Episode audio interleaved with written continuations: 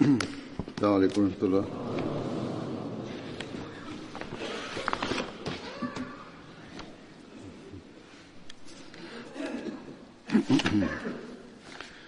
أشهد أن لا إله إلا الله وحده لا شريك له وأشهد أن محمدا ورسوله أما بعد فأعوذ بالله من الشيطان الرجيم.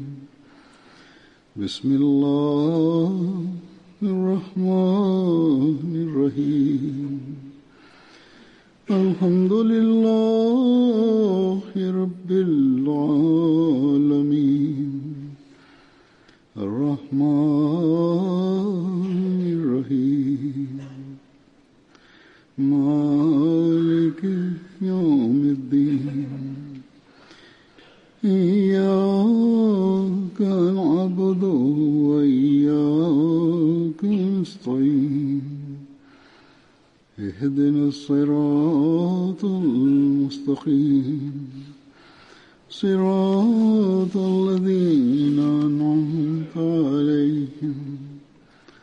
غير المغضوب عليهم ولا الضالين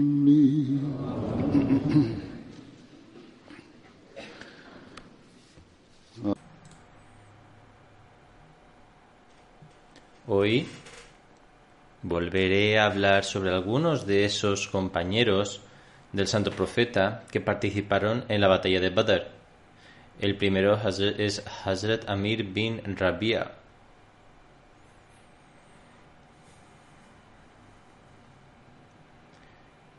De entre su familia, el padre de Hazrat Umar era un confederado de Khattab, que había adoptado a Hazrat Amir. Esa es la razón por la que solía ser conocido por Amir bin Khattab. Sin embargo, cuando el Sagrado Corán ordenó a todos que se refirieran a sus antepasados reales, a partir de ese momento se le llamó Amir bin Rabia en lugar de Amir bin Khattab, es decir, con el nombre de su verdadero padre, Rabia, según la relación patrilineal. Aquí se ha proporcionado una aclaración a aquellas personas que han adoptado a los hijos de sus familiares y seres queridos, y esos niños ni siquiera saben quiénes son sus verdaderos padres hasta que crecen. Los documentos de identidad y documentos oficiales también llevan los nombres de los padres adoptivos en lugar de los padres reales. Cuando más tarde esta práctica conduce a dificultades, las personas escriben cartas solicitando que se realicen tales o cuales cambios. Por lo tanto, uno siempre debe actuar de acuerdo con los mandamientos coránicos, excepto en el caso de algunos niños que, no, que, que son recibidos o adoptados por instituciones y no se les informa sobre sus padres.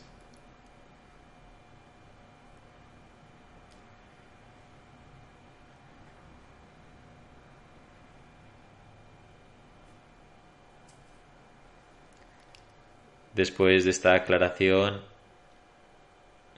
procederé a hablar sobre este compañero. Se dijo anteriormente que tenía un confederado y debido a esta relación se mantuvo una relación amistosa entre Hazrat Umar y Hazrat Amir hasta el final. Aceptó el Islam desde el principio cuando aceptó la fe, el santo profeta aún no había buscado refugio en Dare Arkam. Hazrat Amir emigró a Abisinia junto con su esposa Laila bint Hazma. Más tarde regresó a la Meca y desde allí emigró a Medina junto con su esposa. La esposa de Hazrat Amir bin Rabia tiene el honor de ser la primera mujer que emigró a Medina. Este compañero participó en Badr y en todas las demás batallas junto con el santo profeta. Falleció en el año 32 de la Hijra. Provenía de la tribu Ans. Hazrat Amir narra que el santo profeta le dijo que cuando uno de vosotros presencia un cortejo fúnebre y no se, e, no se une a él, debe permanecer de pie hasta que la procesión haya pasado o el ataúd haya sido puesto abajo. Abdullah bin Amir narra de su padre Hazrat Amir que una vez se levantó para realizar su oración. Era el momento en el que la gente discutía sobre Hazrat Usman. Esa particular fitna había comenzado y la gente solía insultar a Hazrat Usman. Además afirma que se quedó dormido después de la oración y vio en sueños que le ordenaban que se levantara y rezara para que se salvara de ese mal del que Allah el Todopoderoso había salvado a su pueblo piadoso. Por lo tanto, Hazrat Amir bin Rabia se levantó y ofreció el salat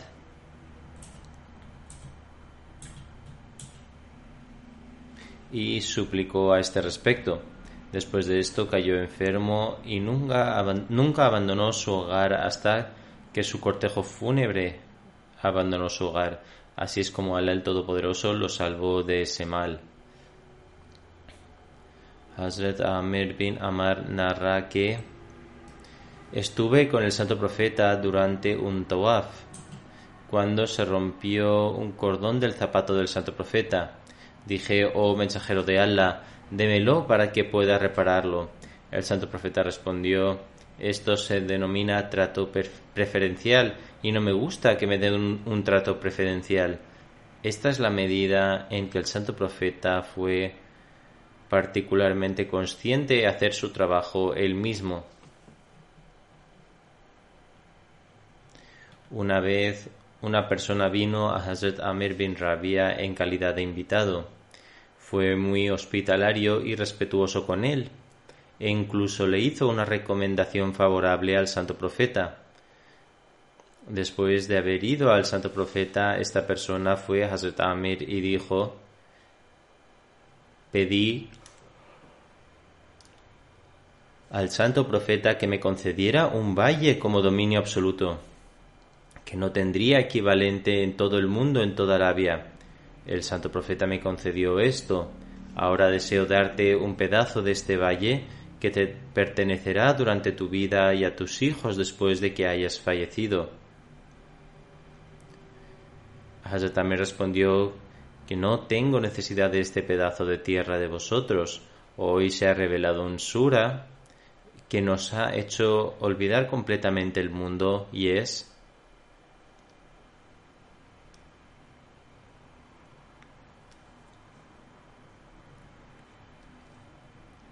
Es decir, se está acercando el día del recuento de los humanos y a pesar de ello siguen en estado de pereza.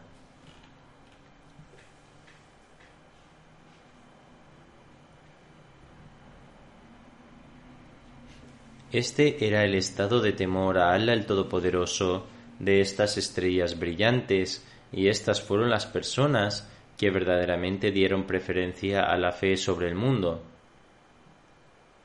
Hazrat Amir bin Rabia relata que Zaid bin Amr dijo que me, opuse a mi nación y en su lugar seguía la religión de Abraham.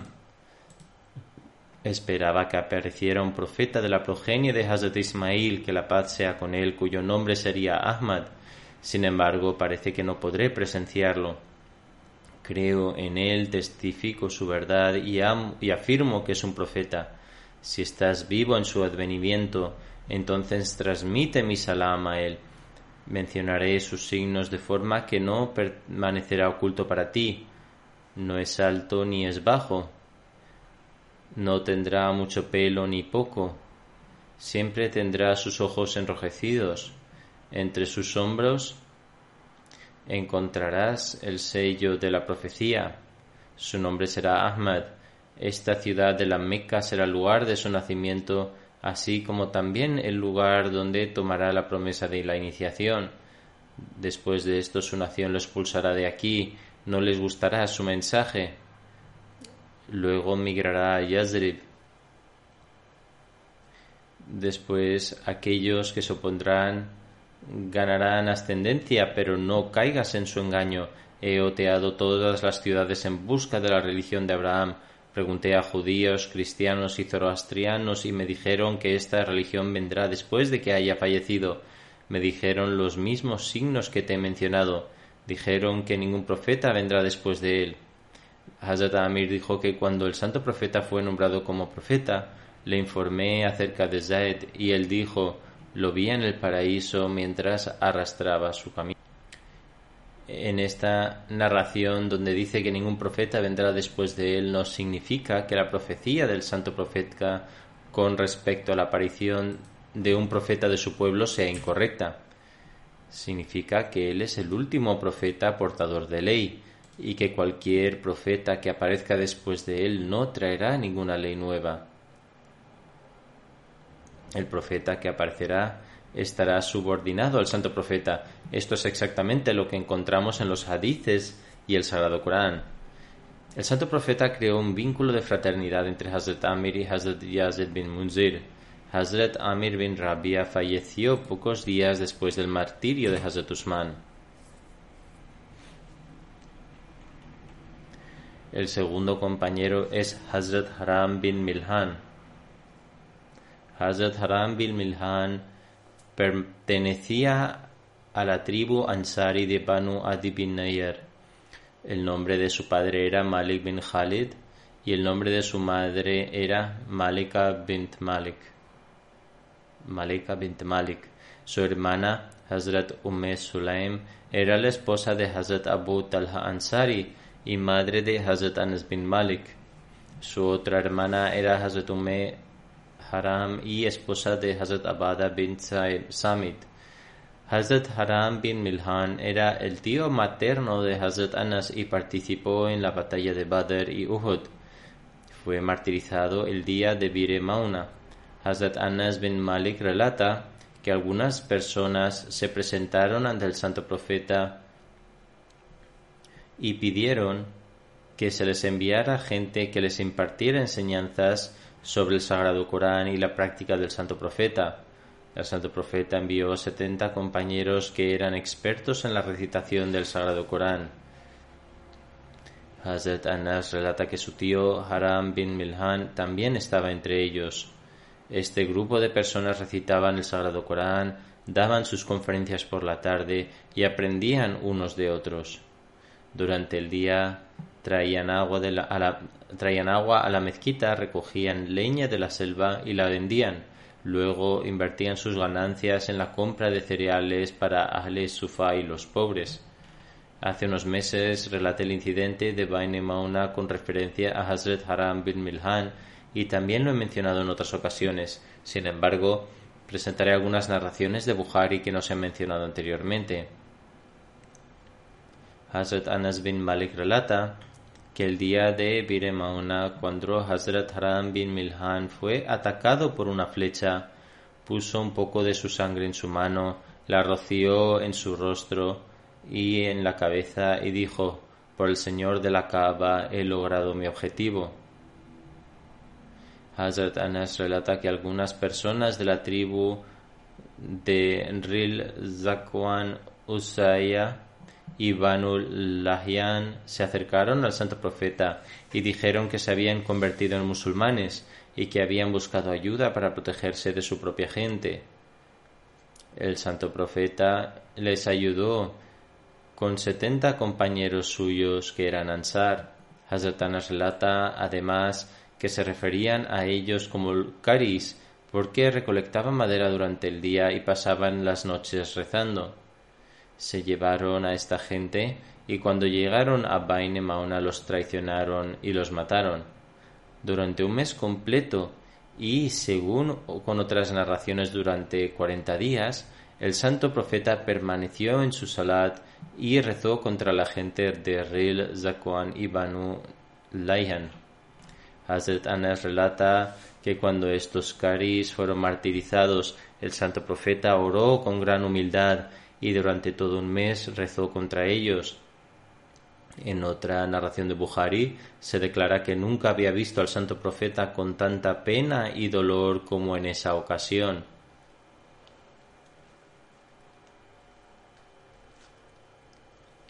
Otro relato narrado también por Hazrat Anas menciona que el santo profeta durante un mes entero, después del ruku, se quedaba de pie y rezaba contra algunas de las tribus de Banu Sulaim.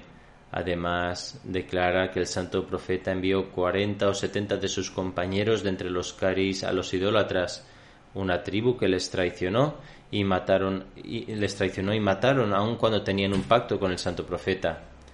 Luego declaró la misma afirmación que he mencionado anteriormente, esto es que nunca había visto al santo profeta expresar tanta pena y dolor como lo hizo en la muerte de estos caris. Hay también una referencia del Sirat de Ibn Hasham con respecto a Jabbar bin Salma Amr bin Tufel, que estaba presente en el momento y más tarde se convirtió al Islam. Declara, acepté el Islam por el siguiente incidente. Una vez apuñalé a alguien que estaba, una vez apuñalé a alguien entre los hombros con una lanza. Vi que el extremo afilado había atravesado su pecho, pero escuché a esa persona decir, juro por el Señor de la Kaaba que he logrado mi objetivo. Pensé, ¿qué tipo de éxito es este? ¿Acaso no lo he martirizado? Jabbar declara, más adelante investigué sobre el significado de las palabras de este hombre y entendí que eso era lo que implicaba alcanzar el martirio y quedé convencido de que en efecto esa persona había alcanzado el éxito a los ojos de Dios. Encontramos que dos o tres compañeros más usaron palabras similares. El objetivo principal de estas personas era obtener el placer de el Todopoderoso. Conseguir logros mundanos nunca fue su verdadera ambición, y es por esta intención que Allah el Todopoderoso declaró que estaba complacido con ellos.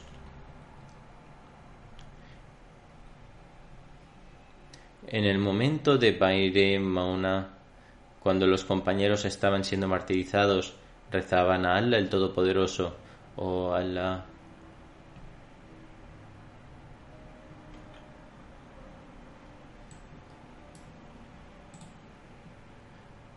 Oh Allah, por favor informa al santo profeta sobre nuestra situación, que nos hemos unido a ti y que estamos satisfechos contigo y que tú estás satisfecho con nosotros. Hazrat Anas relata, Hazrat Gabriel fue a ver al santo profeta y le comunicó que sus compañeros habían sido martirizados y que Dios estaba satisfecho con ellos.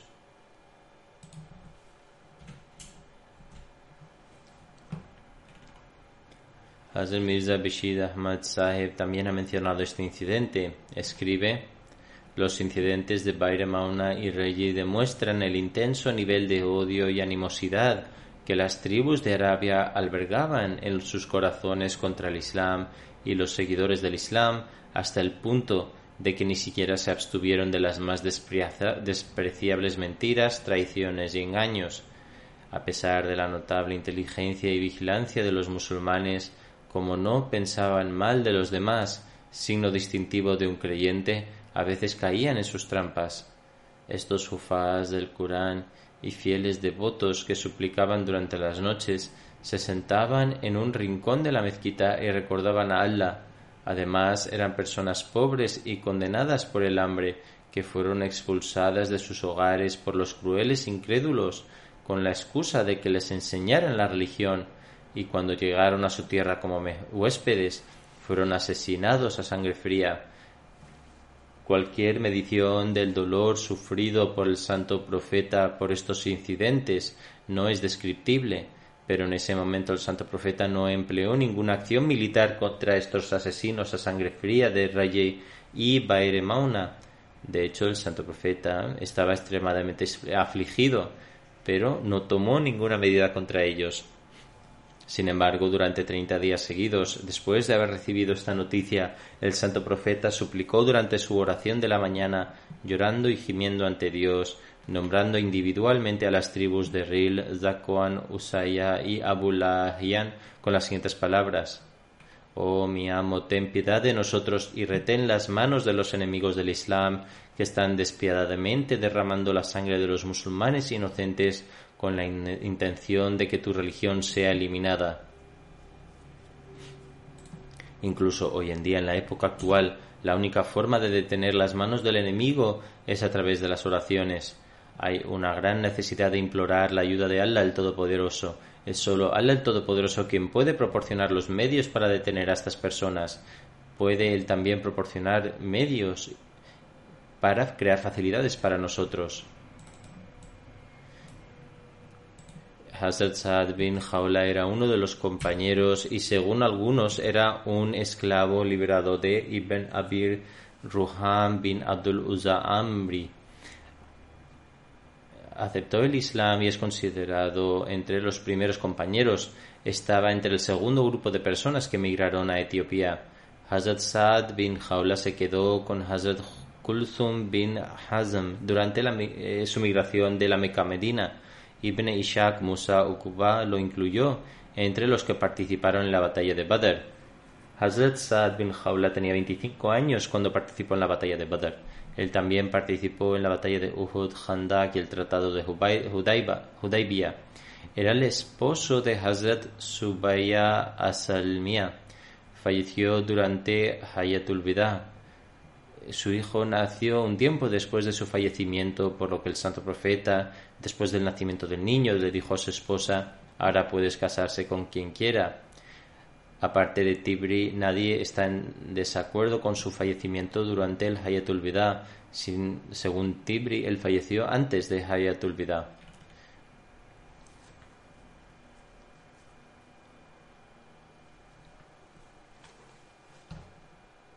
Luego hay un compañero llamado Hazrat Abdul Abul Haizam Malik bin Tayyihan Ansari. Su verdadero nombre era Malik, pero era ampliamente conocido por su denominación filial Abul Haizam.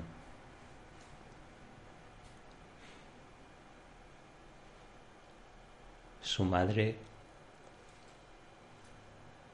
Laila bint Atik era de la tribu de Bali.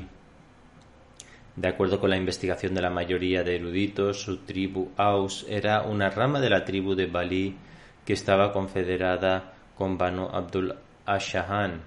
Muhammad bin Umar declara Incluso durante el tiempo de la ignorancia, Hazrat Abul Haizam estaba cansado de la adoración de ídolos y los insultaba.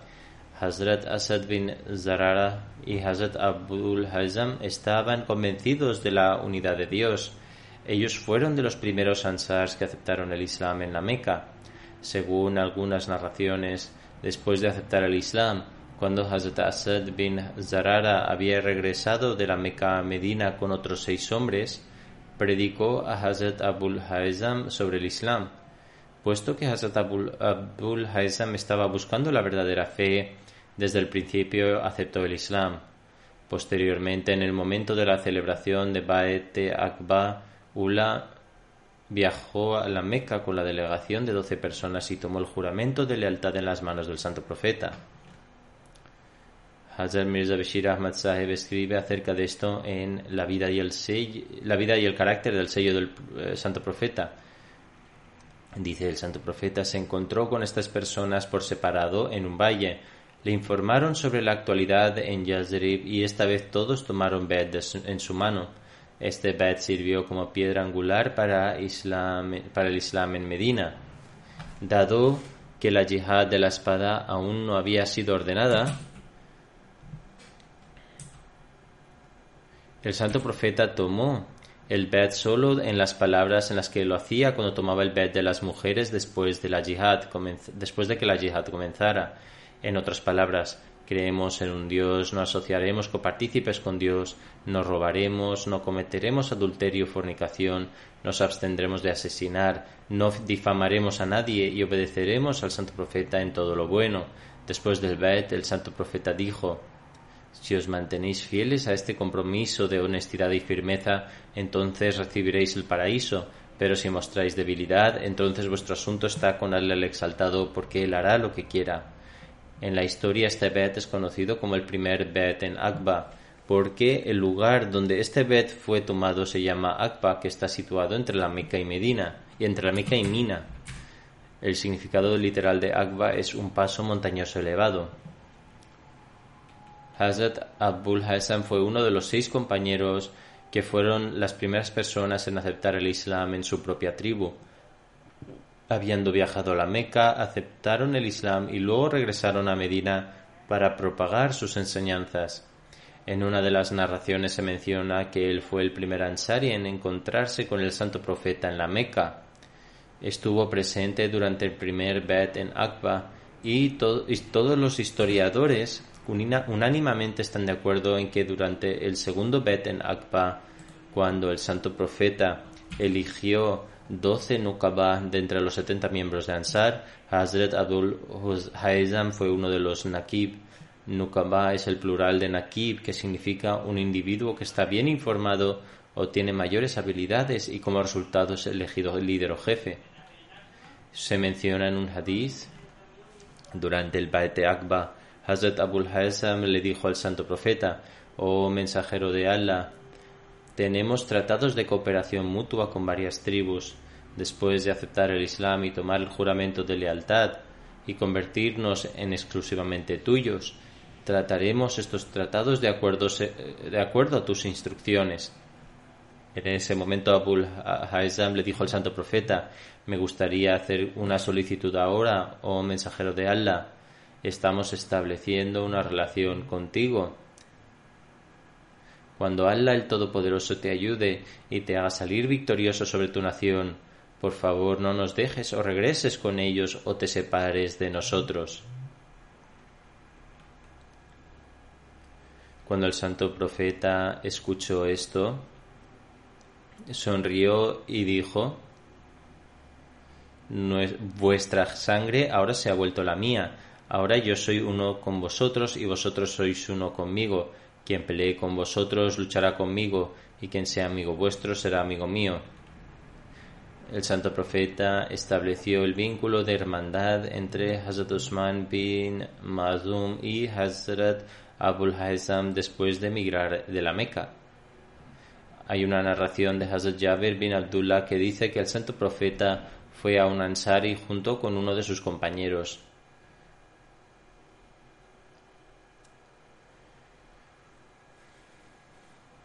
El santo profeta le preguntó si tenía un poco de agua o si había agua en el cántaro de la noche anterior que pudiera darles o de lo contrario simplemente la beberían directamente, ya que esta persona estaba regando su jardín.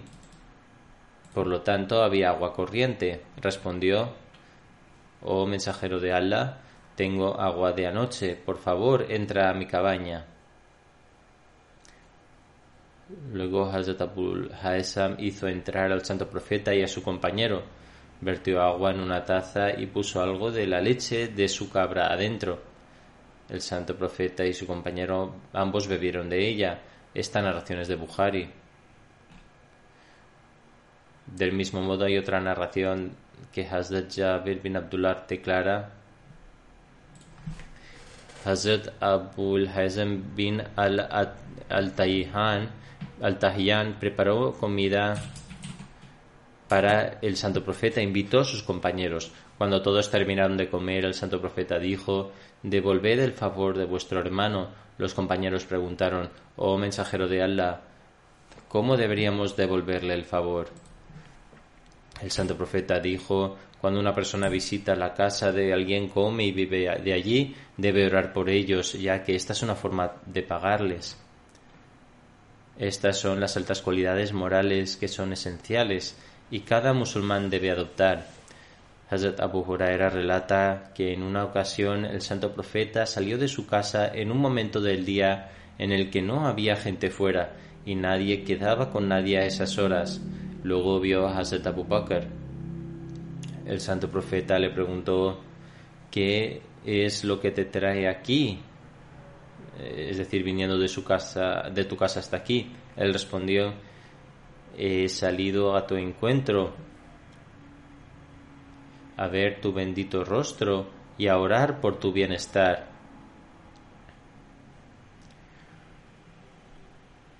Pocos momentos después llegó Hazrat Umar.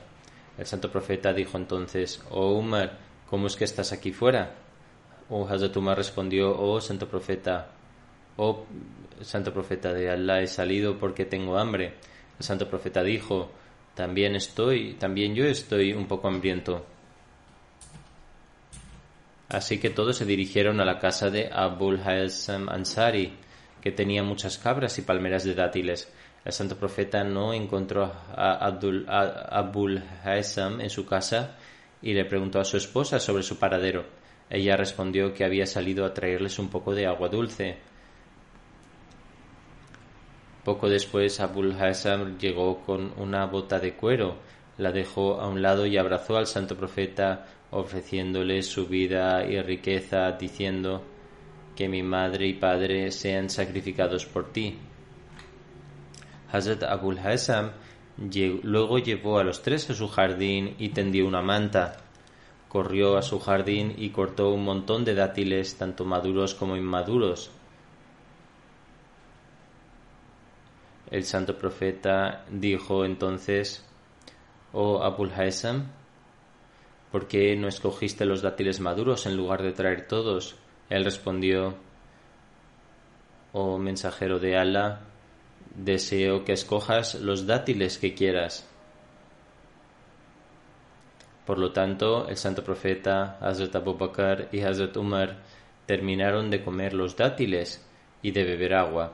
El santo profeta dijo entonces, por Allah, estas son las mismas recompensas que se os pedirán en el día del juicio, es decir, sombra fresca, agua fría y dátiles frescos. Hazrat Abul Hassam se levantó para organizar algo para que el santo profeta comiera. El santo profeta dijo que no matara a una cabra lactante, por lo que sacrificó una cabrita y la llevó al santo profeta, de la que todos comieron. El santo profeta preguntó ¿Tienes un criado? Hazrat Abul Haysam respondió no. El santo profeta dijo la próxima vez que tengamos prisioneros de guerra deberías venir a nosotros. Cuando el santo profeta tuvo dos criados de guerra, Hazrat Abul Haysam fue a ver al santo profeta.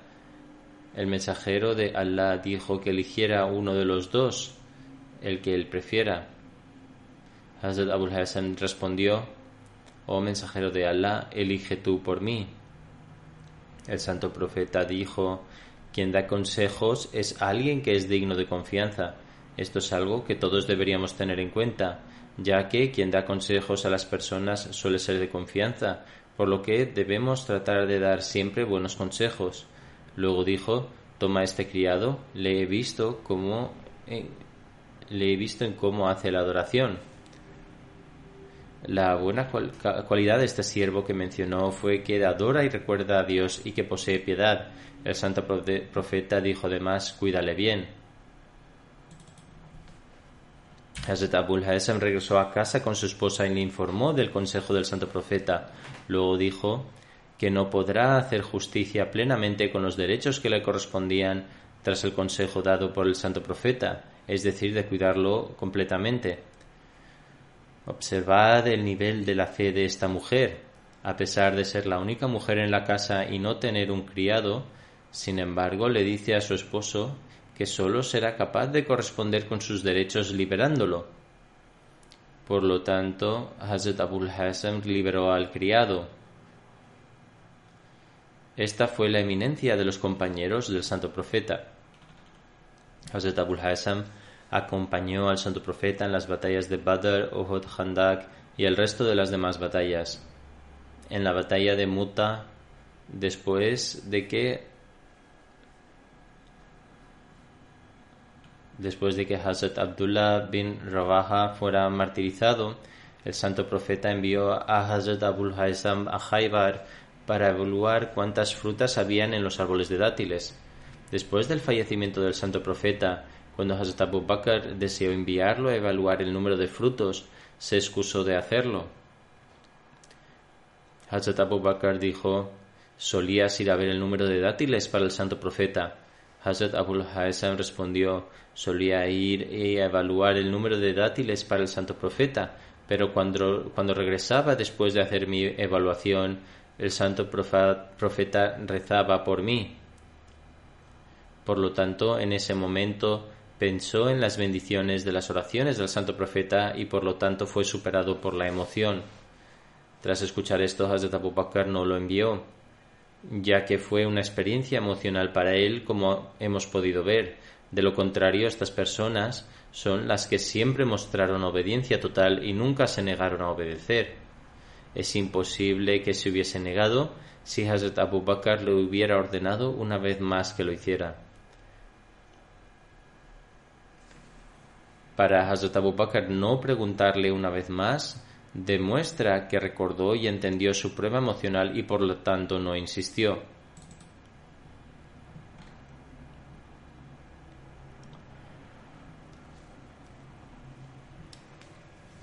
Cuando Hazrat Umar expulsó a los judíos de Jaibar, envió a algunas personas a evaluar el valor de sus tierras. Hazrat Umar envió a Hazrat Abul Haysam, Hazrat Farwa bin Amr y Hazrat Zaid bin Sabit Calcularon el valor de los dátiles de los árboles y las tierras, después de lo, cual Hazrat Umar le dio a la gente de Jaibar la mitad del precio que se calculó y valoró en exceso de 50.000 dirhams. Observad cómo esta vez Abdul Haysam fue a esa tierra. Había transcurrido ya un tiempo y su estado emocional había pasado, por lo tanto, no había nada que lo frenara.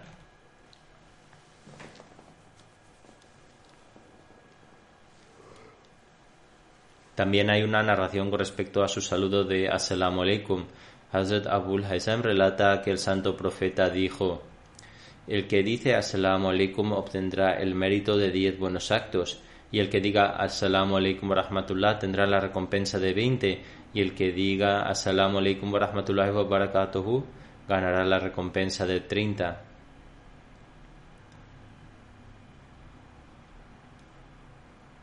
hay opiniones contradictorias con respecto a cuándo falleció Abdul, eh, Abul Hazam.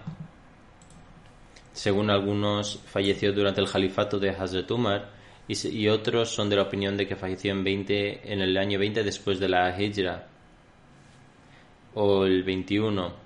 También se dice que murió combatiendo al lado de Hazrat en la batalla de Safin en el 28 después de Hijra.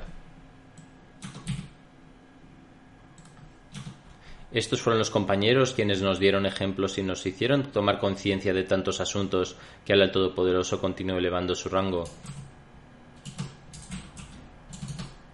Después de las oraciones de viernes dirigiré dos oraciones fúnebres en ausencia. El primero es Sahibzada Mirza Majid Ahmad Sahib, hijo de Hazrat Sahibzada Mirza Bashir Ahmad Sahib, quien falleció el 14 de agosto a la edad de 94 años. Inalillahi wa Rajaun tuvo una operación cardíaca en los Estados Unidos en el año 2000. Luego tuvo un accidente cerebrovascular que lo mantuvo más o menos postrado en la cama. Nació en Kadian el 18 de julio de 1924, hijo de Hazrat Mirza Bashir Ahmad Sahib y Hazrat Sarwar Sultana Begum Sahiba, hija de Hazrat Ghulam Hassan Sahib Peshawari. Obtuvo su educación primaria en Kadian y aprobó su bachillerato en la escuela secundaria Talimul Islam. En 1949 obtuvo su máster en historia en el Government College Lahore, obteniendo las notas más altas. Tras su logro, la gente vino a felicitar a Hazrat Mirza Bashir Ahmad Sahib. Hazrat Mirza Bashir Ahmad Sahib, además de expresar palabras de gratitud, escribió que, en realidad, el grupo de creyentes es un apoyo mutuo en momentos de felicidad y tristeza y obtienen consuelo, tranquilidad y fortaleza del apoyo de los demás. Este es el punto focal de una Yamat. Además, escribe que pido a mis amigos que no solo participen de esta felicidad, sino que también recen para que, al igual que Allah el Todopoderoso ha permitido a Majid Ahmad alcanzar un alto nivel de conocimiento secular, que también le otorgue conocimiento verdadero y le permita actuar sobre él, ya que este es el verdadero propósito y objetivo de nuestras vidas.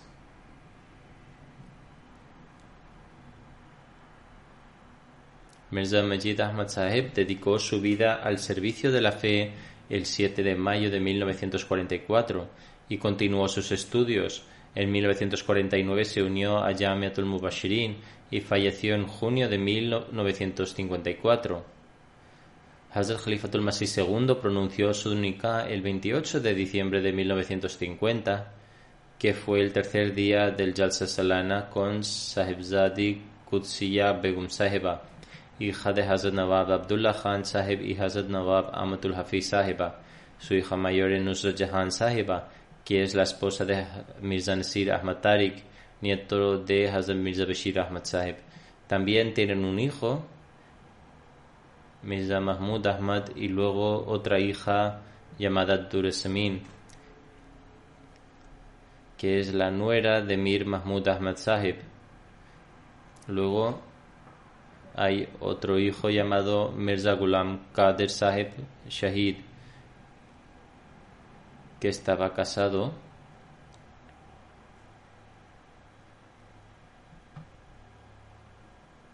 con Amatun Nasir Sahiba, hija de Sayyid Mir Daud Sahib. El quinto hijo, una hija llamada Faiza Sahiba, que está casada con Sayyid Mudassir Ahmad Sahib que también ha consagrado su, eh, su vida.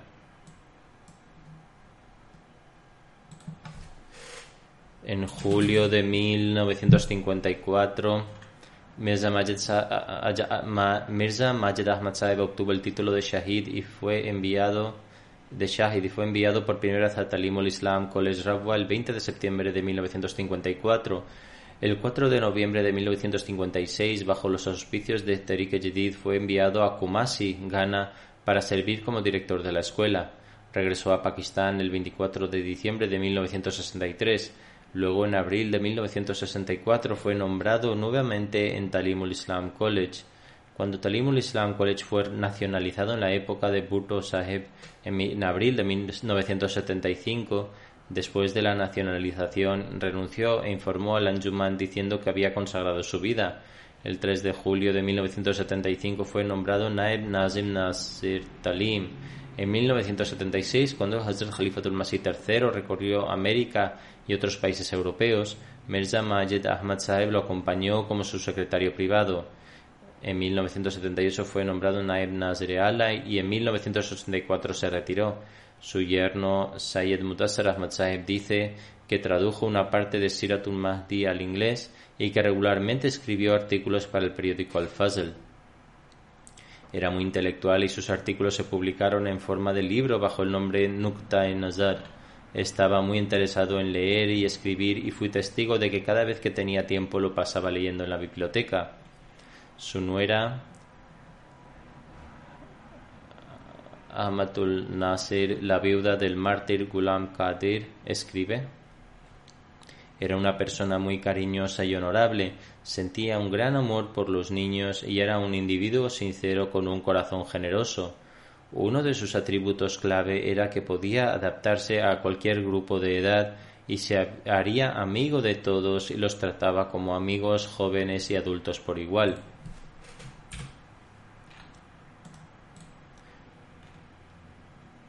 Escribe además, demostró una gran paciencia y constancia ante el martirio de su hijo Mirza Ghulam Qadir Shahid.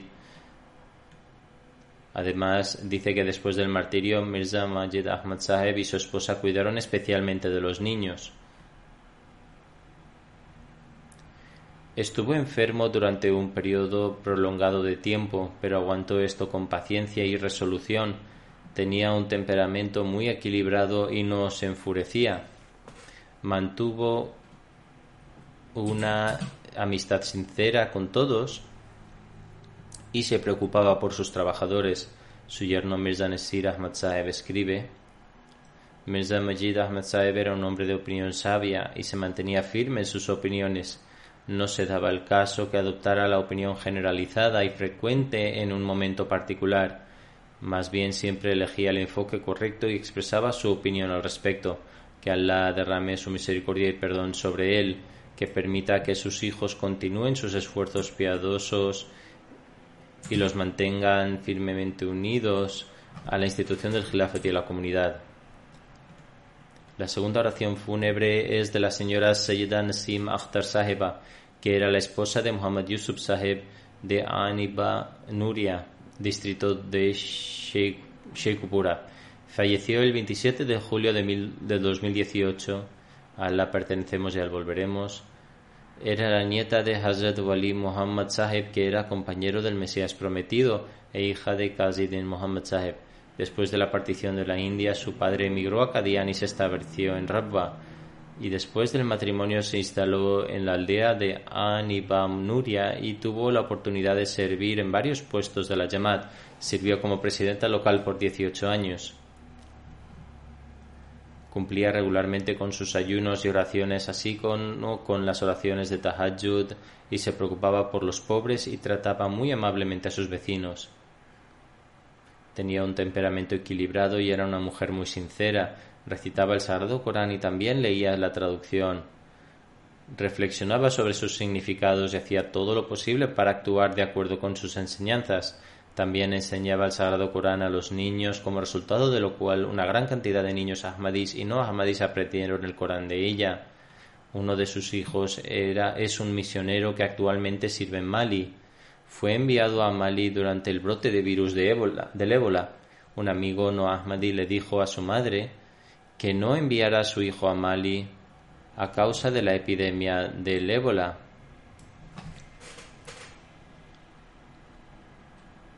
Ella inmediatamente respondió He ofrecido a mis dos hijos, dos de sus hijos han consagrado su vida y sirven como misioneros en el camino de Allah el Todopoderoso después de una abundancia de oraciones. Ahora ellos pertenecen a Allah el Todopoderoso, por lo tanto no estoy preocupada en absoluto sobre cómo o dónde Allah el Todopoderoso empleará sus servicios. Estoy orgullosa del hecho de que Allah el Todopoderoso ha permitido que dos de mis hijos sirvan por su causa. Siempre recordaba a sus hijos que, dado que Allah el Todopoderoso les ha brindado la oportunidad de servir en su causa, entonces siempre deben permanecer fieles devotos a Dios. La difunta era una musia, sus hijos, Nasir Ahmad Saheb es un misionero que sirve en Mali y Ansar Mahmud Saheb es un misionero que presta servicios en Pakistán.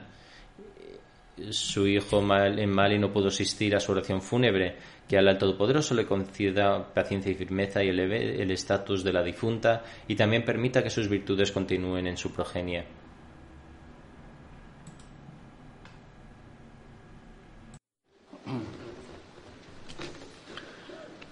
الحمد لله الحمد لله نحمده ونستعينه ونستغفره ونؤمن به ونتوكل عليه.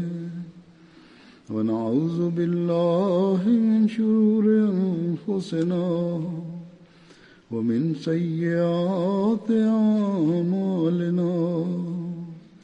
من يهده الله فلا مضل له ومن يضلل فلا هادي له. ونشهد أن لا إله إلا الله ونشهد أن محمدا عبده ورسوله.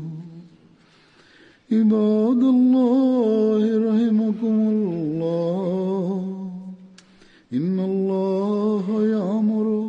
بالعدل واللسان وإيتاء ذي القربى وينهى عن الفحشاء والمنكر والبغي يعظكم لعلكم تذكرون اذكروا الله يذكركم وادعوه يستجب لكم ولذكر الله أكبر.